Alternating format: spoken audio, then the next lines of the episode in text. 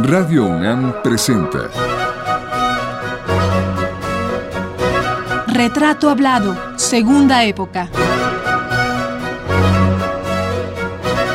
Una serie a cargo de Elvira García.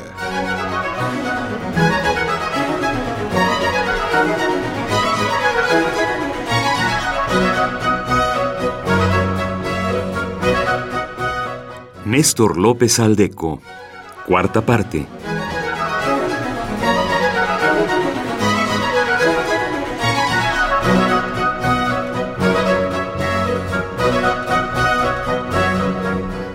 En la emisión de hoy nos adentraremos en algunas de las puestas en escena, así como parte del trabajo que como investigador teatral realizó Néstor López Aldeco a partir de los años 70.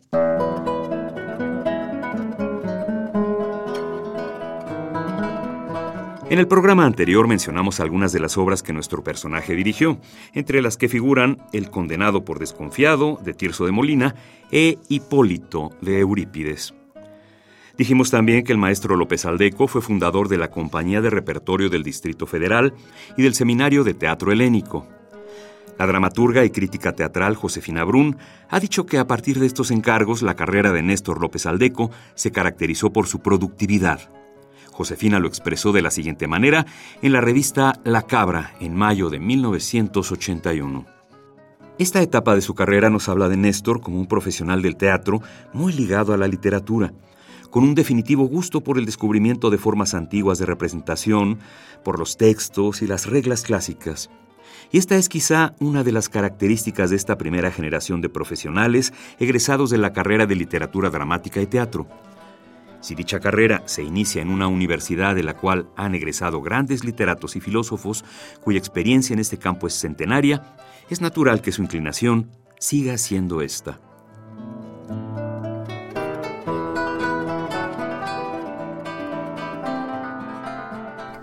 ¿Cuál cree que ha sido la mejor época del teatro mexicano? Pues a mí me parece que hubo un largo periodo después de los 50 en que se hizo o se abrieron los teatros de cámara, unos, los pequeños teatros de bolsillo, en donde se comenzaron a revisar este, un repertorio universal eh, después, pues este Grotowski trajo una serie de novedades muy importantes, una nueva visión del teatro, el experimento en el mejor sentido de la palabra, que me parece que es la parte más alta del teatro, escandalizando a todo mundo, encuadrando a todo mundo, etc. Era muy, muy impresionante lo que hacía Grotowski. Y este, Después, por ejemplo, las compañías, las, eh, obras que montó el Instituto Mexicano del Seguro Social, en donde participaron directores muy brillantes, en donde la última temporada de La Señora Montoya se hizo estrenando Madre Coraje. O sea, un teatro de veras de vanguardia en ese momento. En el Teatro Reforma o por ahí. No, en, acá en el, que ahora se llama Julio Prieto, Julio Prieto. Que fue también mi maestro. Entonces, ese, esa temporada del IMSS fue muy buena. Luego la, la fundación de la Compañía Nacional de Teatro, en que se trajeron a los mejores directores de diferentes lugares del mundo para que dirigieran esa compañía y que ahora es un esperpento que está ahí eh, funcionando como una calavera en favor de este grupo este tabirescoide, ¿no? Y este otro momento, pues el de Teatro de la Nación, indudablemente con Solórzano, en que se hizo una buena revisión del teatro universal y el teatro latinoamericano.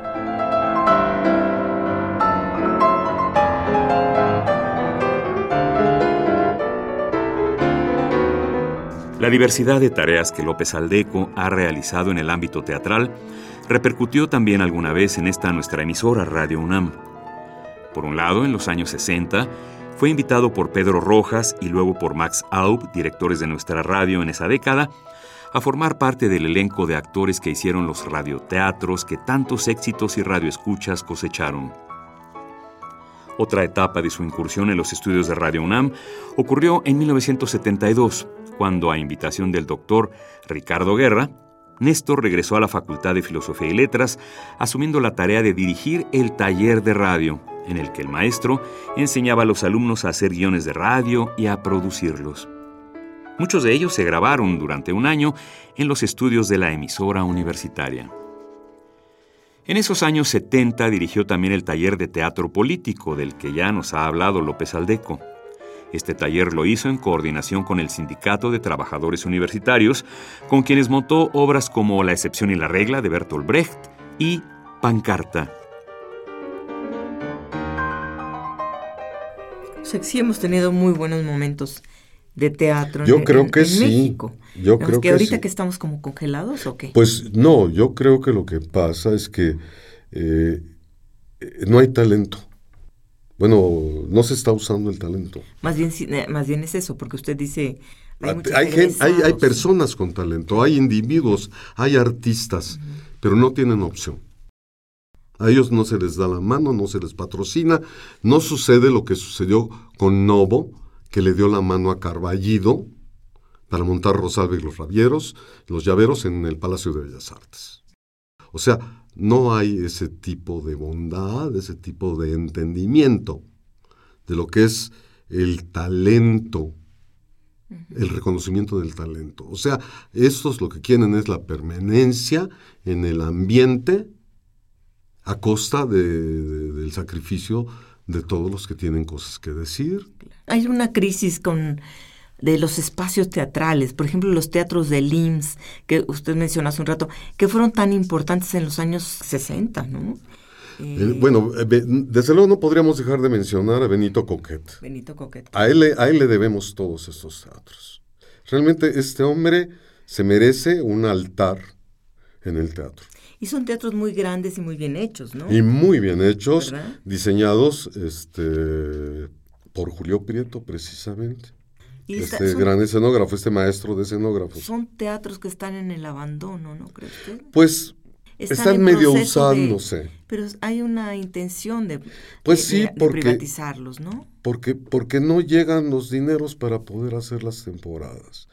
Yo, yo creo que hay un error muy grave de parte de los políticos en el sentido de que no acaban de entender que el marco de un político, como en el caso de López Mateos, es el arte.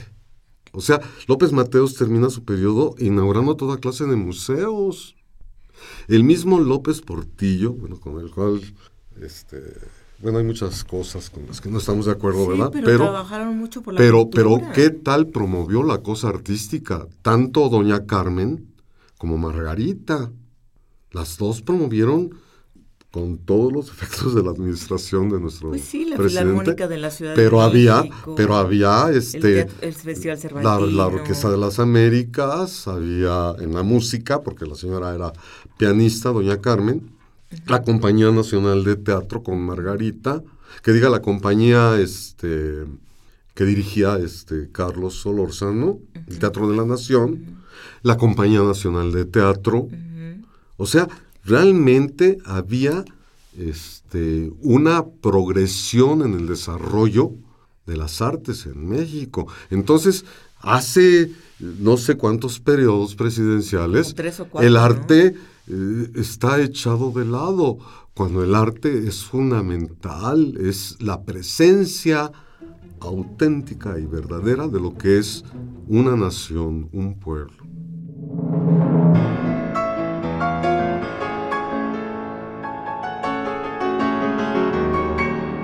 Por aquellas épocas en que los enormes escenarios del Instituto Mexicano del Seguro Social tenían intensa vida teatral, el 2 de junio de 1978 se estrenó en el Independencia la obra No es Cordero, que es Cordera, paráfrasis de León Felipe a la noche de Epifanía de William Shakespeare.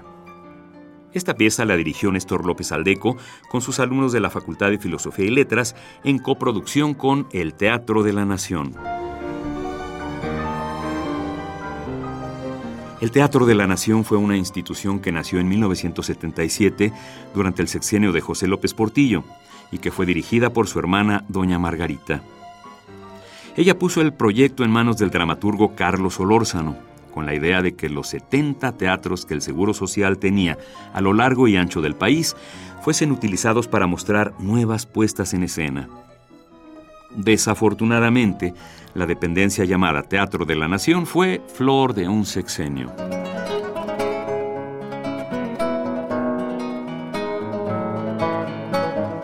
Pero el montaje de No es Cordero, que es Cordera, resultó todo un éxito de público y de crítica. El propio Carlos Solórzano, en el programa de mano de esa obra, escribió,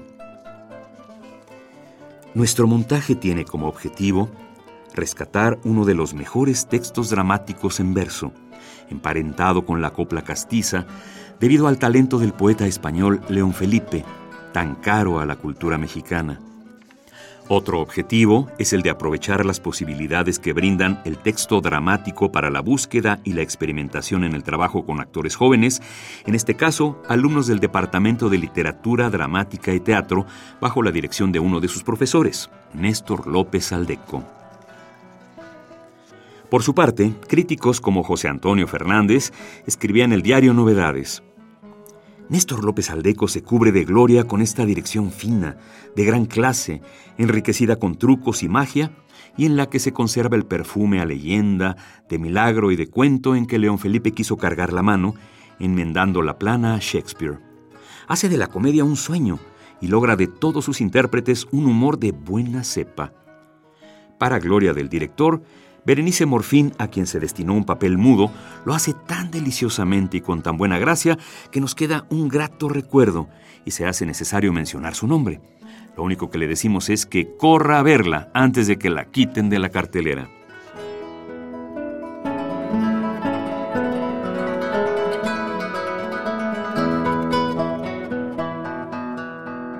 Ha sido varias veces jurado. ¿Podría decirnos cuál es el estado, bueno, ya nos dijo, ¿no? De alguna forma que guarda la dramaturgia actual en México? Pues la escritura, bueno, lo, que pasa la creación. porque una cosa es que haya o no espacios y, que la mafia se los apropie, pero la creación de obras de teatro.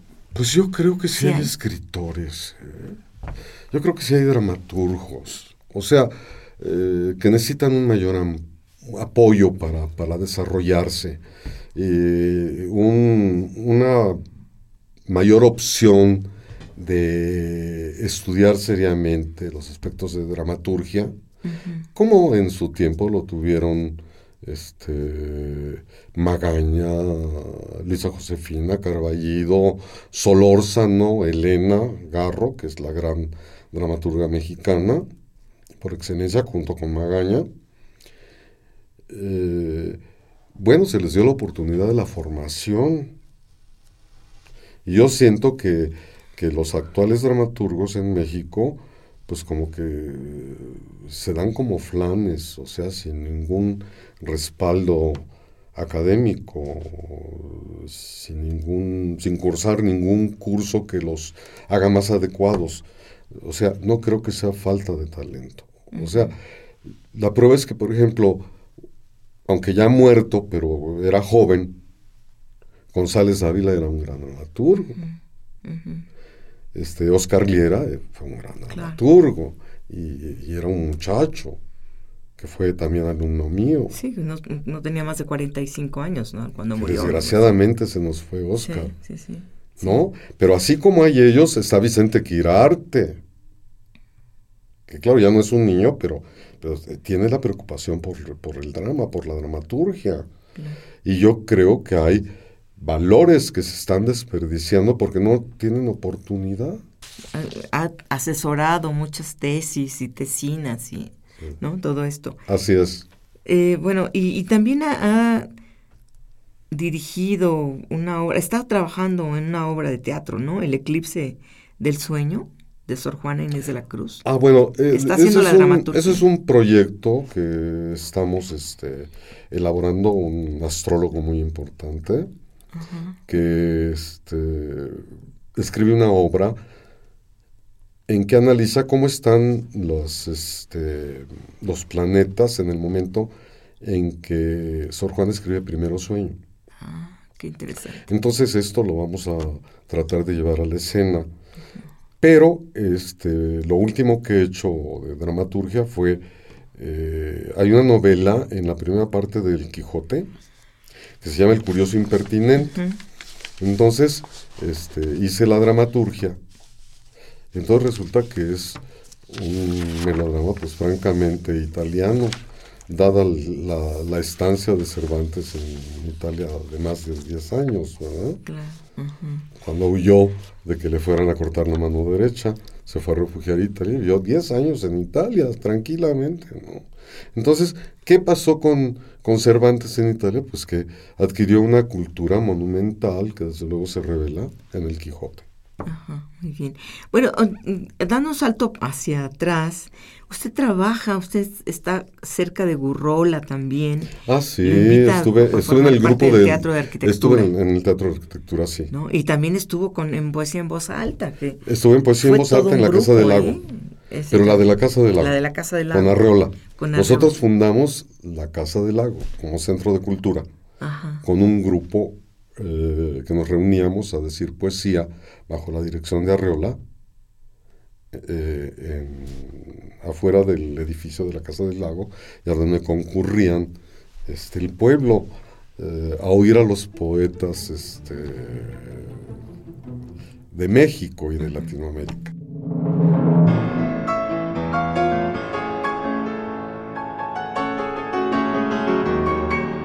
Néstor López Aldeco, ya hemos dicho, está en el teatro porque es su auténtica vocación y nunca quiso engañarse y engañar a los demás, haciendo algo que no amara. En esta amplia y variada trayectoria en el teatro, la escritura ha sido una recurrencia en su tarea. Por ejemplo, como investigador ha creado los siguientes documentos. El diálogo como género dramático, el teatro de Elena Garro y el de Margarita Urueta, el teatro cubano revolucionario el Teatro Pánico, el Teatro de Bertolt Brecht y el Teatro de Don Ramón de Valle Inclán. Pero usted hace el rescate de una obra, una comedia que se llama Díscolos, que de una ah, sí, el misántropo de Menandro. El, misántropo. Bueno, resulta que, realmente este, se tenían trozos de la obra de Menandro y desde luego se sabía que a, él eh, se le debía la estructura este, clara y precisa de lo que es una comedia. Pero más o menos a mediados del siglo pasado eh, se descubrió un papiro con díscolos, con el misántropo de Menandro, o sea, con una obra completa. Entonces, después de haber sido representada este, en Grecia en época de Menandro, eh, se, puso, por primera vez en México con un grupo de la Facultad de Filosofía dirigido por mí. ¿Y usted cómo consiguió este ese documento que estaba en un papiro y todo esto? Primero, bueno, los alemanes fueron los primeros en tener en sus manos el, texto y después lo publicó este, la editorial de la Universidad de Buenos Aires, es decir, Eudeva. Y entonces el libro, acabado de cocinar, cayó en mis manos y yo caí en la más absoluta eh, fascinación. Entonces, en ese periodo de Teatro en la Nación que nos dio el Teatro de San Jerónimo, montamos primero la paráfrasis de León Felipe, este, Anoche de Epifanía, que se llama No es Cordero que es Cordera, con un éxito inusitado. O sea, el teatro se calentó definitivamente. Después monté Calderón, la dama, la dama duende, y después eh, hice el rescate de, este, de, la obra de Menandro, también con un gran éxito ¿eh? de público y un muy buen recibimiento del público.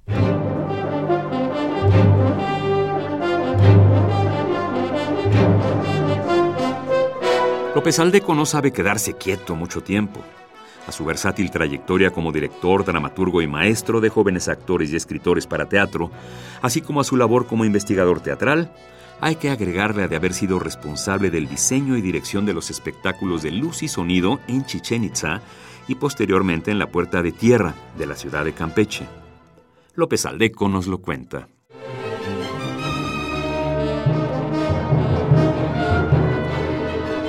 Pues eh, hay otra, hay otra también otro faceta, otro punto de su trayectoria que me llama la atención, que es, ¿usted qué fue a hacer allá a la, a la puerta de tierra de Campeche? Allá pues mire, primero, primero realmente me llamaron Trabajó con, este, al, final del periodo del Lunacán a hacer el espectáculo de luz y sonido de Chichen Itza. Y entonces no es pretensión, es absolutamente verdad lo que le voy a decir. Don Gabriel Figueroa, este personaje que yo amo, llamaré siempre, fue a trabajar conmigo para iluminar Chichen Itza. Entonces hicimos el espectáculo de luz y sonido de Chichen Itza. Y eh, posteriormente a eso eh, fui llamado por el gobierno campechano para hacer un espectáculo de luz y sonido en la puerta de tierra de la parte que queda de la muralla. Y, y, estuvo funcionando. Yo no sé si funciona, pero lo que sí le puedo decir es que en los dos casos estuvieron los más brillantes y renombrados actores de México como participantes y que pues se hizo una música especialmente para estos espectáculos y que pues en principio a mí me parece que fue muy muy bueno y que, y que se deberían de seguir haciendo. Parece que ya van a retomar la idea de nuevo del de Teotihuacán, ¿no? Pues sí, al parecer sí, pero bueno, esperemos que no haya muchas protestas, ¿no? Porque hay gente que no quiere que se, que se haga espectáculos de luz y sonido en, en ruinas, porque pueden no, lastimar. a mí me parece que no es justo, a mí me parece que puede haber adecuaciones que sirvan para que no se maltraten los monumentos, porque pues espectáculos de luz y sonido se ven en todos lados, se ven en Grecia, por ejemplo, frente al Partenón, se ven en, Egipto, ¿verdad? En Karnak, por ejemplo, yo vi el de Karnak.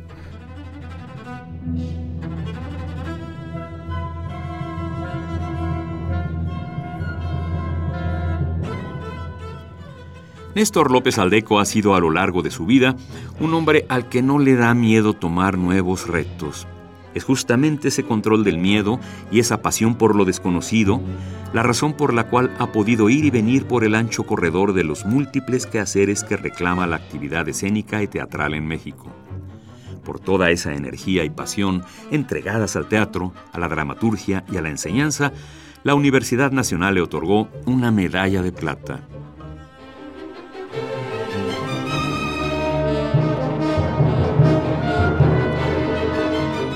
De sus tres facetas, que es las que como yo las identifico aquí, su, faceta de actor, su faceta de director de teatro y su faceta de maestro, de bueno, sí, de director de tesis. De lector de poesía. De lector de poesía y poeta, porque también ha escrito algunas. Sí, también. Y ensayista.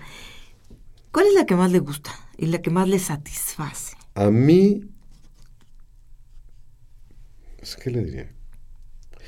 Eh, o, sea, mi vocación es tan grande por el teatro que yo me siento muy satisfecho como profesor, me siento feliz como director y me encanta contribuir eh, para la cultura de nuestra gente, que tanto la necesita. ¿Y, la, y su cercanía con los jóvenes como maestro, que, me supongo que eso es muy satisfactorio, ¿no? que le da mucha juventud a usted. No, mis alumnos, mis alumnos son mis amores y este eso debe tenerlo y ellos me persiguen en la facultad cuando salgo de dar clase y me abrazan, me besan, o sea, realmente eh, son, son muy agradecidos porque sienten que yo les doy con todo cariño y respeto todo lo que puedo y todo lo que sé. En estos tiempos actuales en que se improvisan conductores de radio, artistas plásticos, periodistas y también actores y directores teatrales, es cuando resulta más loable la tarea académica que desde hace más de cuatro décadas viene realizando López Aldeco en la formación seria, teórica y técnica de esos individuos que han elegido la difícil misión de subir al escenario a transmitirnos emociones y sensaciones. López Aldeco es un maestro respetado por sus alumnos, porque sabe conducir y transformar, dúctil pero firmemente, esa materia humana que se pone en sus manos.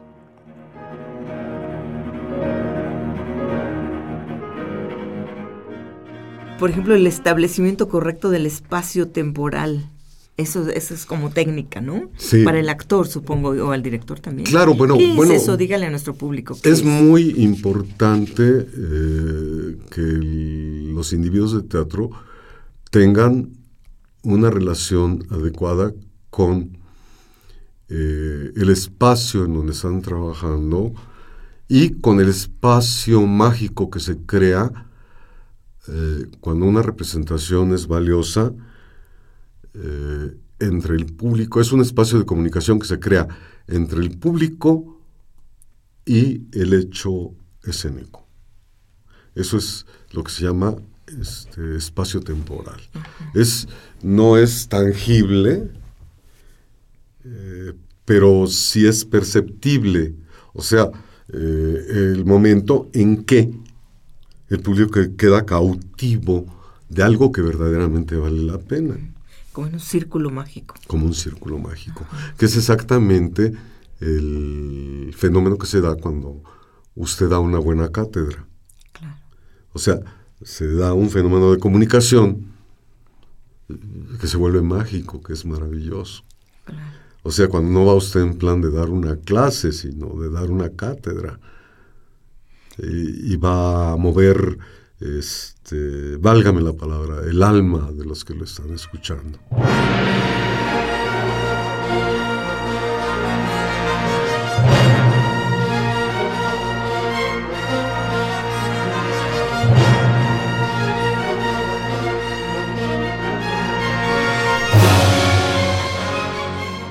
Esta fue la cuarta parte de la serie dedicada al profesor, dramaturgo y director teatral Néstor López Aldeco. Los invitamos a escuchar la quinta y última el próximo lunes en punto de las 6 de la tarde. Hasta entonces.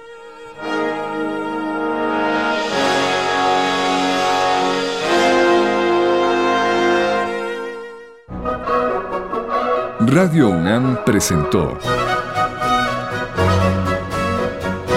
Retrato Hablado, Segunda Época. Una serie a cargo de Elvira García.